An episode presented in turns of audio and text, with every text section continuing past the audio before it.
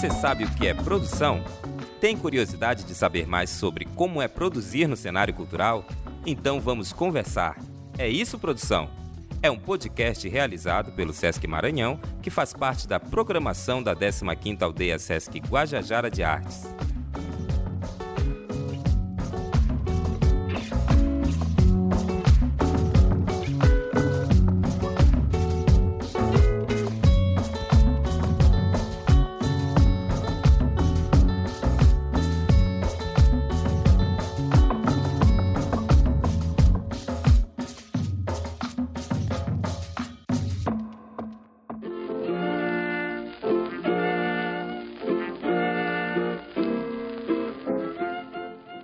Oi, gente, tudo bom? Eu sou o Gil Correa Olá, eu sou a Andressa Passos. e nós fazemos parte da comissão organizadora do Festival Guararaba Teatral. E hoje a gente está aqui nesse podcast para compartilhar com vocês as nossas experiências, né, acerca da produção cultural dentro da universidade, a partir das nossas vivências adquiridas nessa produção do Festival Guararaba.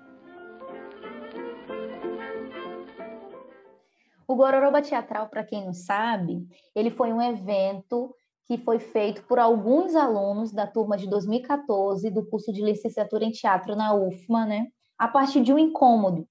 Nós produzíamos dentro das disciplinas, fazíamos obras teatrais, cenas, intervenções, né? Performance, e elas acabavam morrendo ali. Não tinham um espaço para a gente apresentar.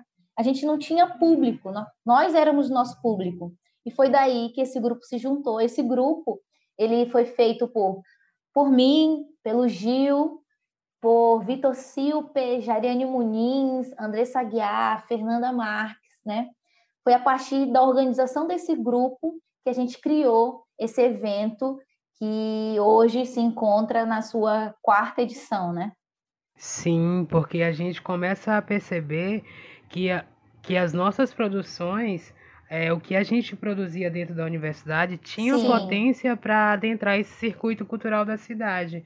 E foi por isso também que a gente escolheu esse nome Gororoba Teatral, que vem de trazer uma mistura, né?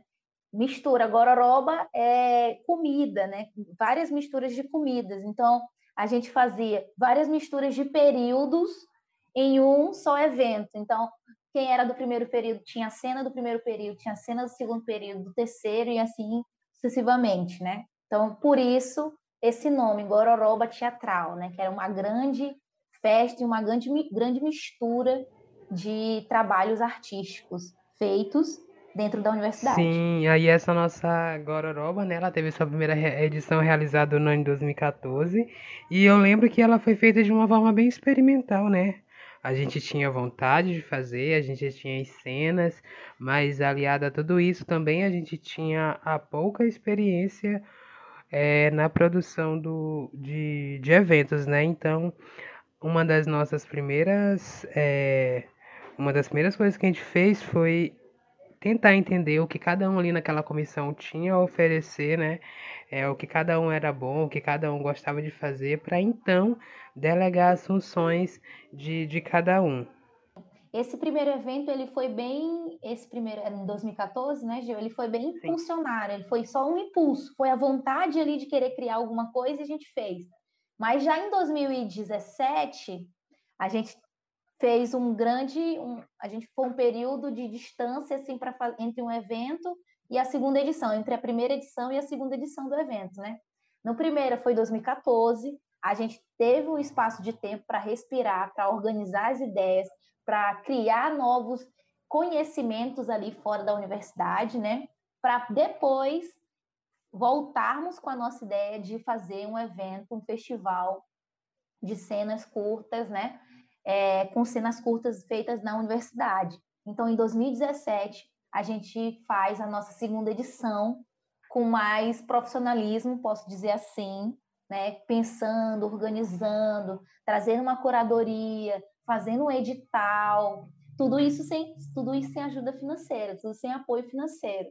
Mas a gente já estava com amadurecimento é, de produção na nossa cabeça, né, Gil?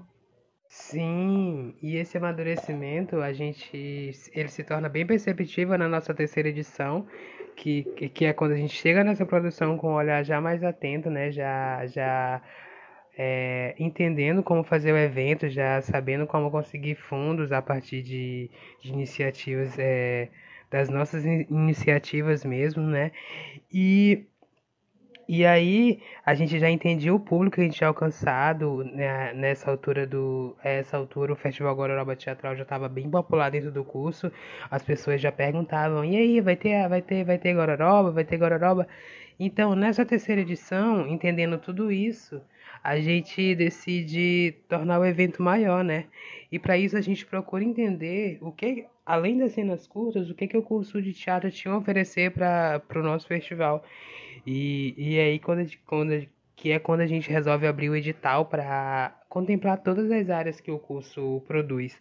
No caso, a gente abriu o edital para cena curta, edital para o edital para cena curta, para instalações artísticas, performances é, e também o teatro de rua e os textos dramaturgicos que são escritos pelos alunos durante a graduação. Sim, eu acho que é importante falar desse momento, dessa terceira edição, que ela ganhou, é, na terceira, ela ganhou uma grande proporção, assim, que a gente tinha que ter até ajuda. Então, a gente selecionou monitores para auxiliar cada um de nós, né? Cada um tinha uma função, como o Gil já comentou. Sim. A gente continuou com isso, de cada um. Se o Gil ele tem, um, ele tem uma habilidade específica com design, de produção de design, então ele fica responsável pela rede social, ele faz os cards das redes sociais. Se eu já tenho uma habilidade com fotografia, com a técnica, então eu já sou a pessoa responsável por trabalhar com a técnica e com a área da fotografia, do evento, né? Então a gente sempre delegava essas funções e também é uma coisa que é, parece ser tudo lindo, né? Mas não, não é tudo lindo. A gente enfrentou várias dificuldades, né? Por isso que é uma guerrilha, né? Fazer um evento sem um apoio financeiro, sem, sem ter é, aparatos ali de produção, de uma produção de uma pré, uma produção e uma pós-produção, né? Então a gente tinha que se virar muito, a gente tinha que procurar aliados, né? Tanto que a Gestos Produções Culturais foi uma grande aliada, a própria universidade se aliou com a gente, o Circo está na Rua também foi um, foi um coletivo que ajudou. Então, a gente ia acionando o Cena Aberta, acionando esses, esses grupos que são que estão fazem parte né, da cultura local de São Luís para ajudar a gente a fazer esse evento. A gente não fez esse evento só nós cinco, né? Essa produção, nós seis, desculpa, nós seis. A gente foi, a gente, esse evento ele teve que ele teve que ter várias mãos e os professores também foram grandes pessoas que apoiavam a gente ali sempre para fazer essa produção, né? Mas não foi tão fácil. Mas conseguimos é, criar, deixar esse evento marcado no curso de teatro por exemplo? Na verdade, a gente foi meio que aprendendo na raça, né, amiga? Uma coisa dava errado, a gente ia lá e procurava meios para para descobrir como é que ia resolver aquilo. Se a gente não sabia como fazer um edital, a gente ia pesquisar, a gente ia atrás, ia atrás de pessoas que sabiam fazer para dar dicas. A gente não era não éramos profissionais da área da da da produção, mas a gente foi atrás de parceiros que já que, que, que fizeram com que, junto com a gente, esse festival pudesse acontecer. Sim. É, foi, um, foi um evento que foi feito com muita vontade, muita força de vontade, né? Tinha ali a paixão, posso dizer assim, da gente envolvido, nosso envolvimento ali emocional estava dentro desse projeto. Vale lembrar também que na segunda edição, só voltando um pouquinho, a gente teve a ajuda do professor Abimaelson, foi um grande Sim. aliado também nessa produção. É, outra coisa que é importante relatar, que tem um momento que a gente sai da universidade. Todo mundo, que a gente era de 2014, quando chega em 2019, 2020, não tem mais ninguém na universidade. E o grupo se reúne, esse grupo da organização geral, a gente se junta e pensa, a gente vai deixar esse evento para a universidade, né, para outras pessoas darem continuidade, porque a gente já tinha inserido pessoas da universidade no evento, né, outros, outros estudantes, ou a gente pega esse evento e, e, e coloca e segue com a gente, né?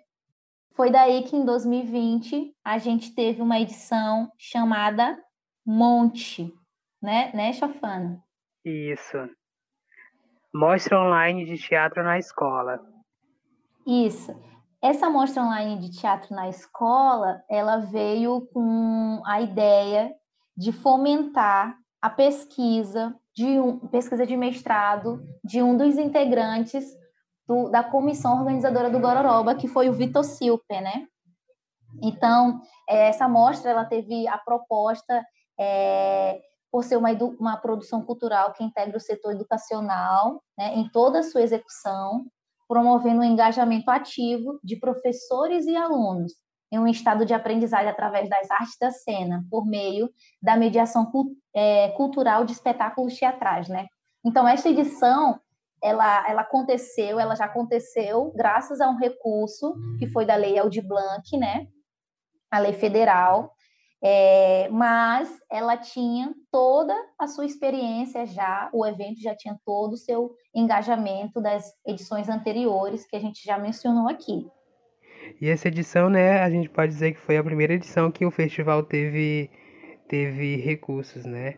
A gente não precisou, é, não precisou de tanto trabalho para conseguir é, fundos para fazer a produção.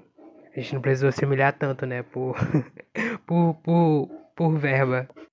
Sim, foi a primeira, foi a primeira edição com recurso, um recurso realmente então foi uma edição muito mais organizada, né? Muito mais padrão, assim, posso dizer. Apesar da, dessa quarta edição ter acontecido de forma online, é, a gente já não era mais aluno da, da universidade, que a gente já, já, já éramos alunos egressos.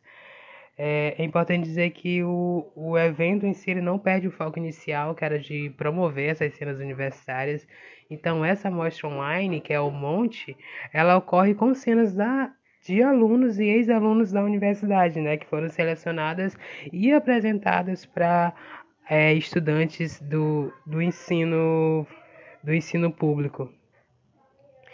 E aí, a partir dessas apresentações, era gerado um debate acerca dessas cenas, né, com os alunos, os professores e também os artistas. E aí a gente já consegue, o Gororoba a, esse, a essa altura já consegue alcançar um novo tipo de público que são esses alunos, né? Esses alunos do ensino formal. O principal hoje que a gente percebe, né, e a gente vê, o principal diferencial desse projeto, né, foi o caráter pioneiro na, na produção de um evento de cenas teatrais, performances, instalações, intervenções universitárias no Maranhão, né? oportunizando e incentivando a divulgação e a valorização das produções do curso de licenciatura em teatro da UFMA, né? É, eu acho que ali é o, o, o marco do nosso evento. Então, gente, chega o momento que a gente vai encerrar esse nosso papo. É, obrigado para você que ficou aí ouvindo a gente até agora. Espero que esse papo tenha sido interessante para você. É, Gostaria de lembrar que produzir não é fácil, mas a gente vai se organizando, vai fazendo, vai buscando parceiros que, que ajudam a gente e no final dá tudo certo. Andressa quer dar alguma palavrinha para encerrar nosso podcast? É, provavelmente teremos mais uma edição esse ano, né? Esperem, sigam a gente na rede, nas redes sociais.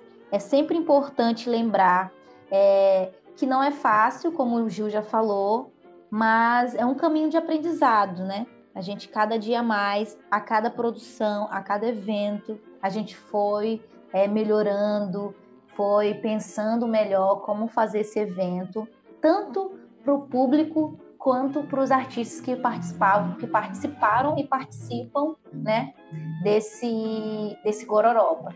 Então é isso, gostaria de agradecer ao SESC pelo espaço e é nessa que a gente vai. Um abraço e tchau. Muito obrigado, SESC, pelo convite. E estamos abertos aí a parcerias, caso queira. Tchau, gente. Beijo. Tchau, beijo.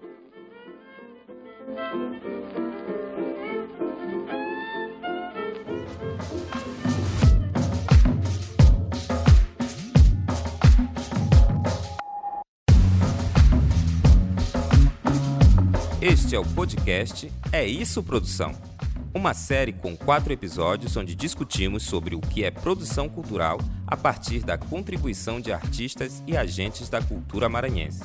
Esse podcast é uma realização do Sesc Maranhão e integra a programação da 15ª Aldeia Sesc Guajajara de Artes. Fiquem ligados na programação e escutem os outros episódios.